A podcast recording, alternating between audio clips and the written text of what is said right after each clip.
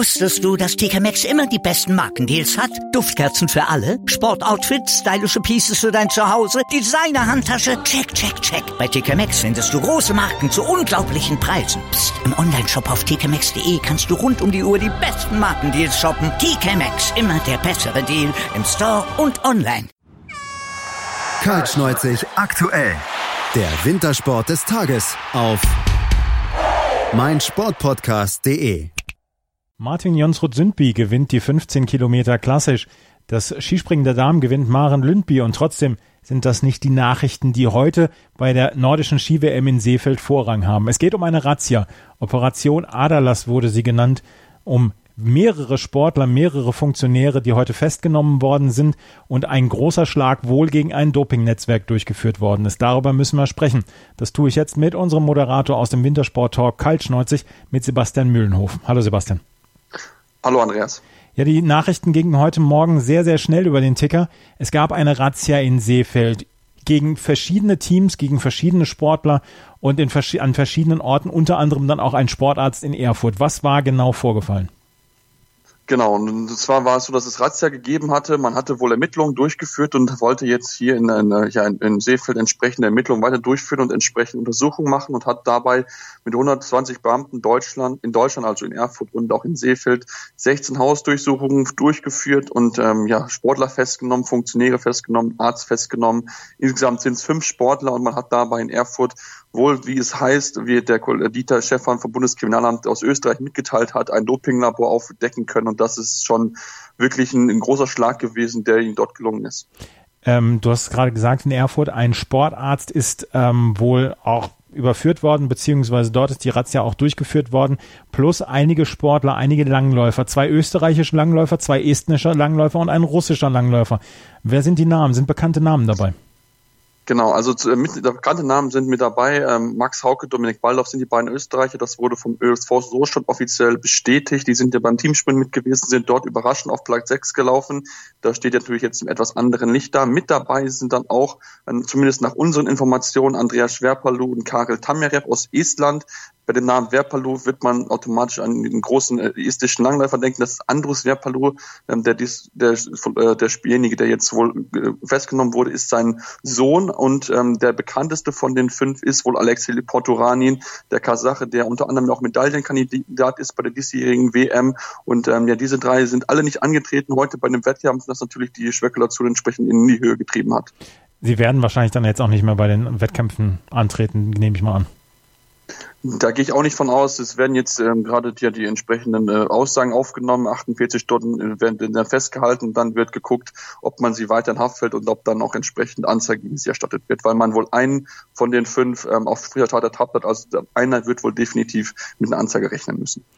Die Österreicher sind ja sowieso von Doping-Vorwürfen gebeutelt. Letztes Jahr hatte ja Johannes Dürr die Dopingsperre angetreten und ist dann zum Kronzeugen geworden. Steckt das in einem Zusammenhang, dass äh, Johannes Dürr dann Aussagen gemacht hat und dann jetzt zwei Österreicher dann unter anderem dann auch festgenommen worden sind? Genau, so ist es gesagt worden. Die Aussagen von Johannes Dürr sind wohl dazu beigetragen, dass man sowohl die Ratze durchführen konnte in Österreich, aber auch aufmerksam geworden ist auf den deutschen Arzt. Wir uns ja in der Doku damals über ihn hatte, das ja auch entsprechend andeuten lassen, dass ihm auch in Deutschland ähm, ja auch da entsprechend Blutdoping, Eigenblutdoping zugeführt wurde und deswegen hat man jetzt mit seinen Ausgaben äh, entsprechend ja die Ratze durchziehen, durchziehen, durchziehen können und dann hat man jetzt ähm, diese Leute auch festnehmen können. Deswegen denkt man schon, dass diese Aussagen von ihm da wirklich dann auch ähm, ja, wohl den entscheidenden Anschluss gegeben haben, diese Razzia durchzuführen. Wie geht's jetzt weiter? Ja, jetzt wird jetzt, wie gesagt, geguckt, es wird äh, weiter verhandelt. Man muss natürlich jetzt gucken, dass man jetzt auch die Drahtzieher findet, weil, wie es so heißt, ist es wohl schon seit mehreren Jahren so, dass man äh, Sportler sowohl aus nationalen auch und internationalen Wettkämpfen immer wieder äh, gefördert hat und wohl der Arzt auch mehrfach vor Ort gewesen ist bei den Wettkämpfen. Und jetzt werden wohl ja, entsprechend die ganzen, äh, aus, äh, die ganzen äh, Beweise, die man sammeln können, ausgewertet und dann bin man mal gespannt, ob noch weitere Sportler mit dabei sind, weil es soll wohl heißen, dass es nicht nur Sportler aus dem nordischen Bereich sind, sondern wohl noch andere, aber ähm, das ist noch, äh, das ist noch zu spekulativ, um da schon weiteres genau zu sagen. Wir werden hier in den nächsten Tagen natürlich dann immer bei unseren Zusammenfassungen bei Kalsch 90 aktuell zu den aktuellen Wettbewerben dann auch über die neuesten Geschehnisse berichten, wie die, dieser Razzia beziehungsweise wie dieser Dopingskandal sich weiter ausweitet. Und wir äh, müssen dann Und das erscheint jetzt alles in einem anderen Licht natürlich. Wir müssen jetzt auch über die Ergebnisse von heute sprechen. Lass uns erstmal über das Skispringen der Frauen sprechen. Skispringerinnen sind bislang noch nicht in den äh, Verdacht gekommen, dass sie dopen würden. Nicht, dass es eventuell nicht äh, Doping geben würde im Skispringen, aber bislang haben wir äh, noch nichts davon gehört. Das Skispringen der Damen, das Einzelskispringen der Damen war heute am Start und ähm, das war ein sehr, sehr spannendes Springen am Ende. Und wir kommen jetzt auf das Sportliche mal zu sprechen. Denn Maren Ludby hat das äh, Springen gewonnen vor Katharina Althaus und Daniela Iraschkos-Stolz. Was war das für eine dramatische, knappe Entscheidung dort heute? Ja, das war wirklich absolut hochdramatisch. Am Ende fehlen Katharina Althaus 0,5 Punkte auf die Goldmedaille. Und das ist wirklich sehr, sehr bitter, weil ihre Sprünge wirklich gut gewesen sind. 108 Meter und 107 Meter so mit den Schanzenrekord einstellen können. Aber bei diesem 108 Meter Sprung waren ihre Haltungsnoten nicht ganz so gut.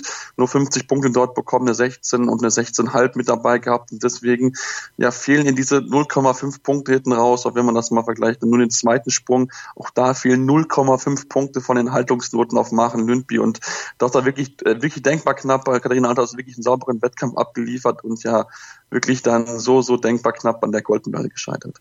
Es wäre die vierte Goldmedaille im vierten Wettbewerb gewesen, von daher ist das, glaube ich, dann auch zu verschmerzen. 0,5 Punkte sind natürlich dramatisch. Ähm, aber man weiß auch nicht so richtig, wo sie die hat liegen lassen, oder? Ich meine, die Haltungsnoten natürlich, die waren am Ende ein wenig ausschlaggebend für die Norwegerin, aber ansonsten waren die beiden doch eigentlich ex equo, oder? Ja, auf jeden Fall. Also das war wirklich ein absolutes Top-Duell zwischen den beiden, wenn man sich das auch anguckt. Die, die sind nicht wirklich weit auseinander. Die Sprünge beide weit gewesen. Maren Lindby ähm, natürlich in etwas besseren Haltungsnoten, ähm, auch ein bisschen besseren, ein bisschen mehr, ein bisschen schlechteren Wind gehabt, deswegen auch ein bisschen mehr Windpunkte bekommen. Also das waren wirklich ja so Kleinigkeiten im Endeffekt, die diesen Wettkampf entschieden haben. Beide absolut stark mit dabei gewesen, haben sie das bestätigen können, was sie auch gestern ja bereits gezeigt haben. Ja, und dann sind es wirklich am Ende die Kleinigkeiten, die dann den Ausschlag gegeben haben für Machen Lundby, die das auch auf jeden Fall verdient hat, wirklich einen sauberen Wettkampf gezeigt, gute Haltungsnoten mit 106,5 und 104,5, auch sehr, sehr gute Weiten mit dabei gehabt. Deswegen ist auch am Ende ihr Sieg dann auch am Ende verdient, auch wenn es wirklich knapp gewesen ist. Wir müssen auch sagen, Maren Lundby, dass sie jetzt gewonnen hat, ist keine Sensation, keine Überraschung. Sie gehörte vorher schon zu den Top-Favoritinnen.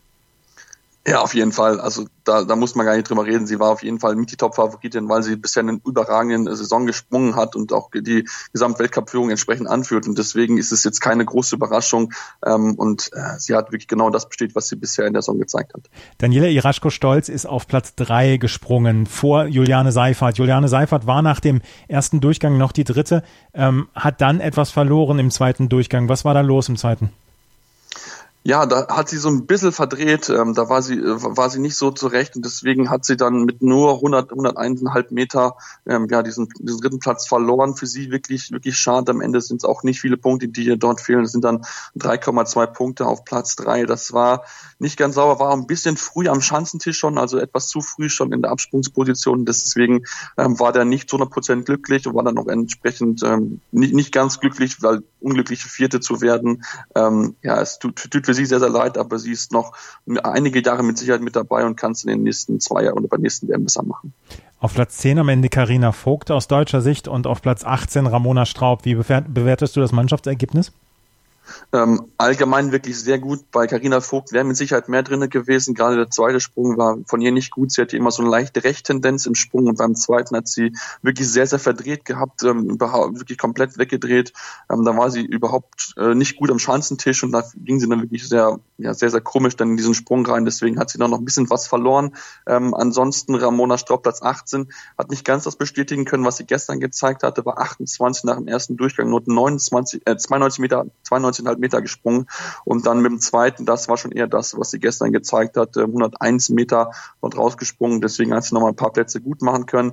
Und Anna Rupprecht, die gestern ja zugucken musste mit 93 und 96 Meter Platz 24, ist in Ordnung, ist solide, das Mannschaftsergebnis, wenn man die fünf Leute in den Top 25 hat, das kann man auf jeden Fall sagen. Das ist wirklich sehr, sehr gut, auch wenn vielleicht bei den einen oder anderen ein bisschen mehr drin gewesen wäre. Es waren extrem hohe Temperaturen heute. Wir kommen gleich beim Langlauf noch darauf zu sprechen. Ähm, aber der Wettbewerb war insgesamt ein sehr fairer, oder? Ja, genau. Auch wie gestern auch wieder. Es war wirklich sehr, sehr warm, aber es waren bei allen wirklich sehr faire Bedingungen. Wenn man sich das anguckt, auch die Windpunkte waren jetzt nie übertrieben, auch groß auseinander. Wirklich mal so ein paar, zwei, drei Pünktchen mal, aber jetzt nicht so, dass es wirklich sehr, sehr schwierig gewesen wäre oder dass man auch mal lange auf dem Balken hat sitzen müssen. Also von daher wieder die Chance sich in besser Form präsentiert und auch die Präparierungen waren wirklich sehr, sehr gut. Also da gab es keine Wackler in irgendwelchen äh, oder Wackler aufgrund der Piste äh, bei den Skispringerinnen. Also von daher haben die Leute auch wieder gute Arbeit geleistet. Gab es noch ein überraschendes Ergebnis, bevor wir auf die Langläufer zu sprechen kommen? Ja, gut, vielleicht kann man ein bisschen Daniela Raschko-Stolz auf Platz 3 nehmen, ähm, ist aber aufgrund ihrer Leistung jetzt gestern jetzt nicht die große Überraschung in der Saison, nur mit Platz 9 insgesamt im Gesamtweltcup nicht ganz so überraschend mit da, also ganz so stark mit dabei gewesen, aber ansonsten gab es keine großen Überraschungen, weil wirklich die absoluten Top-Leute von mit dabei waren. Also das Skispringen gewinnt Maren Lündby vor Katharina Althaus und Daniela Iraschko-Stolz. Juliane Seifert ist um 3,2 Punkte an der Bronzemedaille vorbeigesprungen. Katharina Althaus um 0,5 Punkte an der Goldmedaille. Wir haben noch den Langlauf der Herren und der Langlauf ist halt heute in die schlo großen Schlagzeilen gekommen wegen der Razzia, wegen fünf festgenommener Sportler zwei aus Estland, einer aus Russland und zwei aus Österreich. Von daher ist das Ergebnis dieses Wettbewerbs vielleicht dann auch eher zweitrangig heute, weil die anderen Nachrichten, weil die Doping-Nachrichten im Vordergrund stehen. Es wurde allerdings ein Wettkampf durchgeführt und auch der war spannend, denn am Ende hat sich Martin Jonsrud-Sündby durchgesetzt vor Alexander Besmertnik und Ivo Niskanen. Ähm, wie bewertest du diesen Wettbewerb? Ja, also du hast schon angesprochen, die Bedingungen waren wirklich sehr, sehr warm. Man hat es gesehen, teilweise sind sie wirklich in Kurzärmeln gelaufen und ähm, Martin Jonsrud Sündby hat wirklich eine starke Leistung gezeigt. Ähm, hat die Saison über immer wieder gute Rennen gezeigt, war aber vielleicht nicht ganz auf dem Niveau, was man von ihm schon mal gewohnt war. Aber ähm, er hat sich wirklich reingesteigert, hat ein bisschen gebraucht, um reinzukommen, nur nach, nach den ersten fünf Kilometern nur auf Platz vier gelegen, aber hat immer konstant das Tempo hochhalten können und sich immer wieder verbessert, Position und Position. Ja, und hinten raus hat er am Ende 2,9 Sekunden Vorsprung gehabt vor dem Russen Besmetnik, der so ein bisschen die große Überraschung ist, muss man ja ganz ehrlich zugeben. Besmetnik ist diese Saison im Weltcup nicht so aufgetreten, war teilweise nur im Europacup tätig und ähm, dass er jetzt so bei der WM auftrumpft mit Platz zwei, ähm, ist schon wirklich sehr, sehr überraschend gewesen. Ivo Niskan dort 18 Sekunden abgenommen, Niskan wirklich ein gutes Rennen gezeigt, ähm, aber auch da so ein bisschen langsam vielleicht angegangen, hatte dann zwischenzeit ein bisschen angezogen, um dann auf den dritten Platz zu kommen, kam er wohl ein bisschen zu spät, weil er noch zweieinhalb Kilometer vor dem Ziel nur auf Platz fünf gelegen ist. Ähm, trotzdem eine gute Leistung, hat sich diesen zweiten, dritten Platz sichern können und damit auch eine gute Saison bisher krönen konnte, weil er auch wirklich schon eine starke Leistung gezeigt hat und momentan ähm, auch wirklich weit vorne mit dabei ist, liegt ja nicht umsonst ähm, zum Beispiel in der, ähm, im Laufplatz 6 im Distanzweltcup. Also von daher, er hat sich diesen Drittplatz sehr, sehr verdient.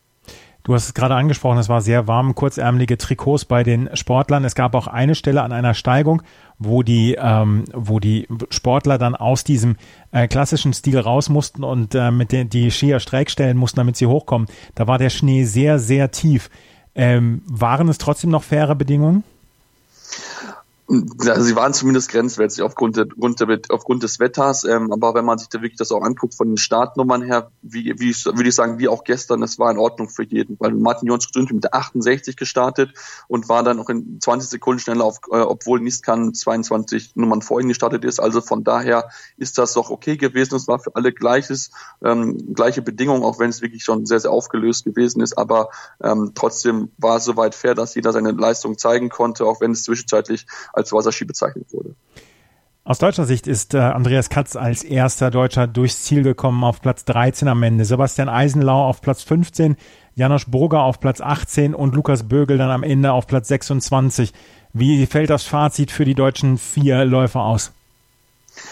Es war auf jeden Fall positiv und das ist, glaube ich, auch gerade mit jetzt mit Blick auf den auf den Sprint, wo es ja nicht zusammenlief, wo man ja keinen, keinen, keinen äh, Sprinter geschafft hat, die Top 30 zu erreichen, ist auf jeden Fall eine gutes Reaktion gewesen von dem ganzen Team. Ähm, Andy Katz gerade auch durfte ja über einige Zeit auch dort auf diesem Siegerstuhl sitzen, wie ja auch gestern seine Kollegin und hat das auch sehr, sehr genossen, mal ziemlich angemerkt. Er hat auch danach gesagt, er wollte unbedingt dort mal sitzen und hat er diese Chance nutzen können mit einem wirklich sehr, sehr guten Rennen, bis dann Jens Burmann äh, mit Nummer 36 gekommen ist und ihn dann abgelöst hat, wo man am Ende Elfter geworden. Auch Sebastian Eisenauer hat wirklich mal den Schritt nach vorne gezeigt, hat sich dann auch wirklich konsequent übers Rennen steigern können, immer wieder Position und Position gut machen können, am Ende mit einem guten 15. Platz. Und Janosch Burger ist ein bisschen auch, glaube ich, die positive nochmal. Er ist noch ein sehr, sehr junger Läufer, ein 97er Jahrgang, also von daher ist 22 Jahre, äh, 21 Jahre alt und ähm, wirklich ein starkes Rennen gezeigt mit Platz 18. Er kann mit Sicherheit in versprechen für die Zukunft sein, dass er dann auch schon dann vielleicht mal die Top 10 mal angreifen kann und dass er dann auch dieses deutsche Team mal ein bisschen anführen kann. Und ähm, das ist auf jeden Fall gut zu sehen, dass die Deutschen jetzt die richtige Reaktion gezeigt haben und auch mit Blick auf das Rennen gestern muss man sagen, die Deutschen sie sind zumindest wieder in der greifbaren Nähe der Weltklasse, auch wenn es dann zu den ganz großen top ten platzierungen noch nicht reicht.